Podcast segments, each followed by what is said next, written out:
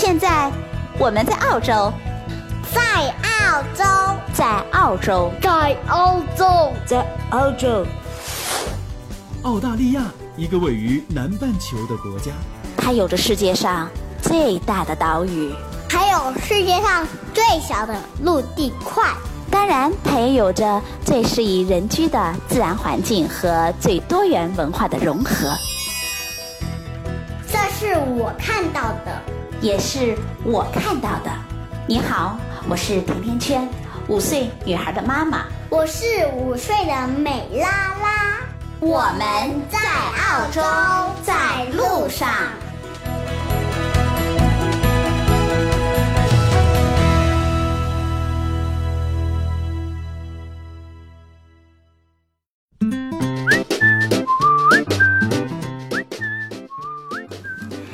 甜甜圈在澳大利亚悉尼向您问好。听说啊，最近国内有一部很火的电视剧叫《小别离》，是吧？你们都看了吗？我呢，为了不显得那么的 out，我这几天也特地的恶补了一下。《小别离》说的是三个家庭的故事，有三个孩子，他们都是初三的同班同学，有学霸，有成绩一般的，还有特别叛逆的。这三个家庭恰好都撞上了出国潮，为了送孩子们出国留学，家长们都各自动用了自己的关系和力量，然后引发了一连串的故事。最后啊，经过了生活、情感和学习上的波折之后，三个孩子都走上了高中留学的道路。看完了，我觉得。其实挺真实的，因为在澳洲也有很多这样小别离的家庭。小别离家庭的孩子们一般都是初中或者是初中以上更大一点的孩子。你们知道吗？除了小别离，其实现在在海外更多的是半别离的家庭。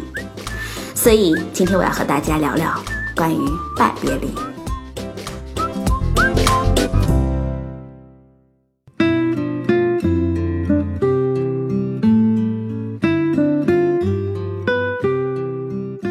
半别离家庭就是妈妈和孩子在海外学习生活，而爸爸呢留在国内努力打拼的这种家庭。这些爸爸们会每几个月的来往海外一次，一次停留十天或者是一周之后又回国继续工作。我也不知道半别离家庭这个叫法是从哪里来的，反正啊那天我看了小别离之后，脑子里就一下子蹦出了这个词儿。或许我是第一个这么叫的，后来我 Google 了一下，哎，真的是。在悉尼的大街或者是超市里，很容易就遇到这种穿着校服的稚气未脱的亚洲面孔的孩子们，不经意间还会有普通话、粤语或者是上海话从耳边这么飘过。在我的邻居当中，有一个家庭是来自湖北，妈妈原来是国内一家三甲医院的产科医生，爸爸是一家私企的部门老总。现在啊，妈妈放弃了自己的医生职业，陪着孩子在澳洲读书。他一个人照顾着孩子，早晚接送，还有负责孩子的饮食起居。那空余的时候呢，顺便给国内的朋友们做做保健品的代购。他们在澳洲已经有一年多了。有一天我问他：“哎，你怎么舍得放弃自己的职业过来呢？”他给我说了说他们家的经历。他说他的女儿原来是一个很开朗的孩子，忽然有一段时间，连续好多天，放学回到家里都是闷闷不乐的，不爱讲话了。回家就关着房门，他也觉得很奇怪，然后去和孩子沟通。后来孩子终于说话了，就是很难过的，非常小声的问他：“妈妈，我是个笨孩子吗？我是不是比别的孩子都笨呀？”听了这话，他就很惊讶，然后他也很心痛。他说：“因为在家里，他和他的先生几乎是从来没有对孩子用过这个字眼的，连训斥都很少。”那孩子呢，在家里也是一直都挺乖的，学习也很认真。过来好多天，才知道是因为连续几周的数学小考，那女儿的考试成绩都没有到八十分，课后就被老师留了下来。老师挺严厉的对这个孩子说：“这么简单的题目都不会，你的脑子怎么长的？”他觉得孩子很委屈。因为从遗传学上来讲，他和先生都是研究生毕业，那孩子的智商是不至于差到哪儿去的。他就去找学校和老师去沟通这事儿，而这个老师压根儿就不记得有说过这句话了。他说他也理解老师可能只是这么随口一说，但是对于孩子来说，老师的每一句话其实都会显得特别的重要。他觉得孩子的这种自信心和能动性就遭到了扼杀，非常的难过。大家都知道，在国内的这种教育体制里，每一次的大考、期中考、期末考的时候，不仅是整个班级要进行成绩的排名，很多时候是全年级，有时候都会进行这种公开的张榜。而湖北又是高考和应试的大省啊，所以他说，他觉得不管他作为家长的怎么的努力，是都没有办法去改变，或者是没有办法去回避这种以分数论英雄的结果。那所以，他和先生就决定送孩子出国读书了。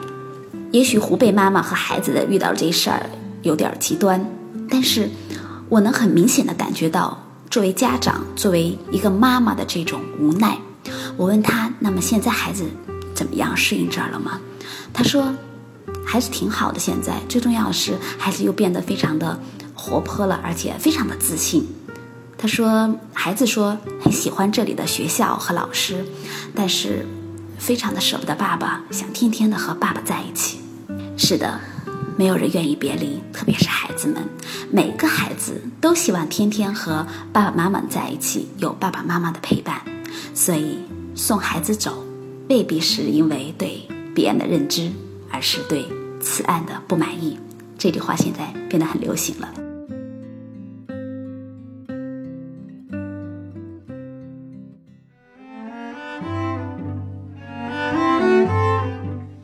最近还经常在朋友圈里看到这样一句话：真的没有哪一个民族会像我们中国人这样，为了孩子以后过得更好，可以忍受骨肉分离。许多外国人无法理解这种夫妻子女的分离，竟然是为了小孩以后过得更好。那么，只有中国家庭有小别离或者是半别离吗？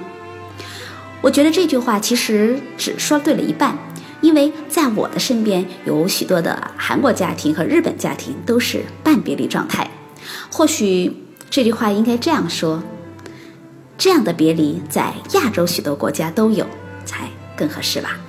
我住的这栋公寓因为距离 public school 只有三分钟的路程，所以我会遇到很多的半别离的家庭。前几天我在电梯里就遇到了一个韩国的妈妈，我们在去学校的路上聊了很多。他跟我说，现在在韩国许多中产家庭也会送孩子出国读书。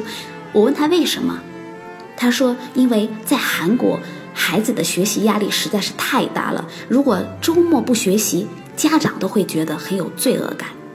那考试以后，全年级不但会排成绩，而且也会张榜出来。虽然他们不用名字，是用学号，但是大家谁都知道是谁。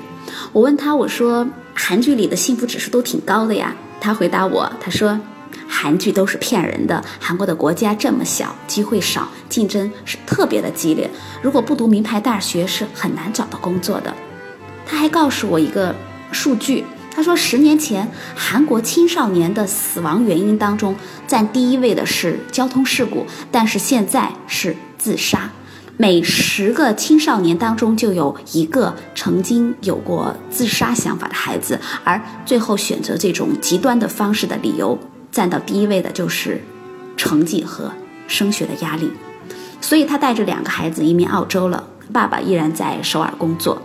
他说他的身边有很多这样的韩国的家庭，都是这样的状态。我想，也许现在亚洲的国家的留学潮更多的是。来自于人们的焦虑和压力，而这种压力甚至是全方位的，包括升学、求职、房价、环境，还有食品安全。说到这儿，我忽然间想起了《小别离》中方圆的父亲在临终前对他说的那段话，真的是给我印象非常的深刻。他说：“一代人改变不了自己和周围的时候，就想让小孩去个好地方。当年你爷爷摇着船把爸爸送到城里来读书，也是这样的。”那天他在码头上和我分手的时候说：“别想着家里，一点儿都不要想，住到一个大的地方去，不仅为自己，也为后代。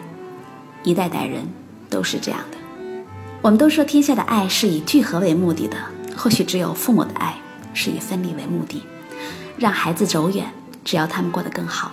一方面我们会否认这种行为，因为他隔断了亲情；但是另一方面，我们又在感叹。”这种迫于压力的无奈的选择，孩子们念了好的高中、好的大学，但是却失去了亲人的陪伴。说到这儿，我忽然间有点伤感了。你也会选择这样的小别离或者是半别离的生活吗？给甜甜圈留言吧。今日澳洲，亲子育儿旅游置业澳洲站，一周热点全知道。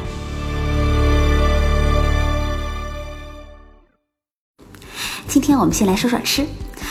最近我在超市里发现，这个草莓的价格便宜的不得了。在悉尼随处可见的 COS 超市里呢，草莓的价格一盒只需要七十九分。要知道，在几个月以前可是至少五倍的价格。那么，对于爱吃水果的甜甜圈来说，真的是非常的划算。但是农场主们，他们可哭死了。所以，澳洲目前最大的草莓销售公司也出来发话了，他们说，大超市刻意压价剥削小农场主的传闻是不存在的。今年的草莓价格确实低得不正常，但是很大的原因是因为昆州和西澳的天气导致的，让草莓供过于求，导致了当地的超市不得不降价的销售。而草莓的农场主们说，整个市场都是由大商家在操控的，他们的定价低得离谱，让农户们连成本都捞不到。看来不论在哪里，都有剥削和垄断。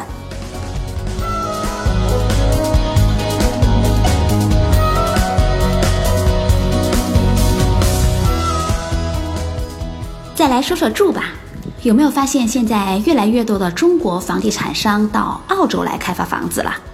比如万达、绿地、保利、碧桂园这些中国老百姓们都叫得出名字的地产商呢，现在在澳洲也能见到，而他们大多都是开发这个高层的公寓，主要的客群呢会是面向中国的海外置业者。但是，所有的海外投资者要注意了，澳洲的房地产专家说。澳洲公寓因为近几年的这个数量过剩，将会导致整体的房价增速放缓，并且会给房地产市场带来不良的影响。每日电讯报也报道，在过去的一年的时间里，整个澳洲的公寓的价格的增速已经明显的慢于独立屋了，而且因为公寓的房源还在不断的增加，但是市场的需求，尤其是投资方的需求的下降，还会导致公寓房的价格进一步的滑落。在墨尔本、布里斯班、堪培拉等一些城市，公寓的价格上涨幅度已经还不到独立屋的一半了，而且两者的涨幅差距会越来越大。所以，经济学家们最近的公开言论中都指出，公寓的过度供应将会给整个房市带来不好的影响，因为房源的增多，而借贷市场的收紧以及租赁市场的疲软，投资者的数量正在慢慢的减少，所以公寓房已经很难激起投资者的购买热情了。同时，经济学家们还说了。因为这个供需的不等，某些地区的房价还会不可避免的下降。那么有些地区都是哪些地区呢？还记得李嘉诚的生意经吗？地段，地段，还是地段。加甜甜圈的微信吧，F M 甜甜圈的全拼，F M T I A N T I A N Q U A N，成为好友，给甜甜圈留言吧。中国妈妈在澳洲，甜甜圈和宝宝加油联合出品，给你说我看到的、听到的和我感受到的，下期再见。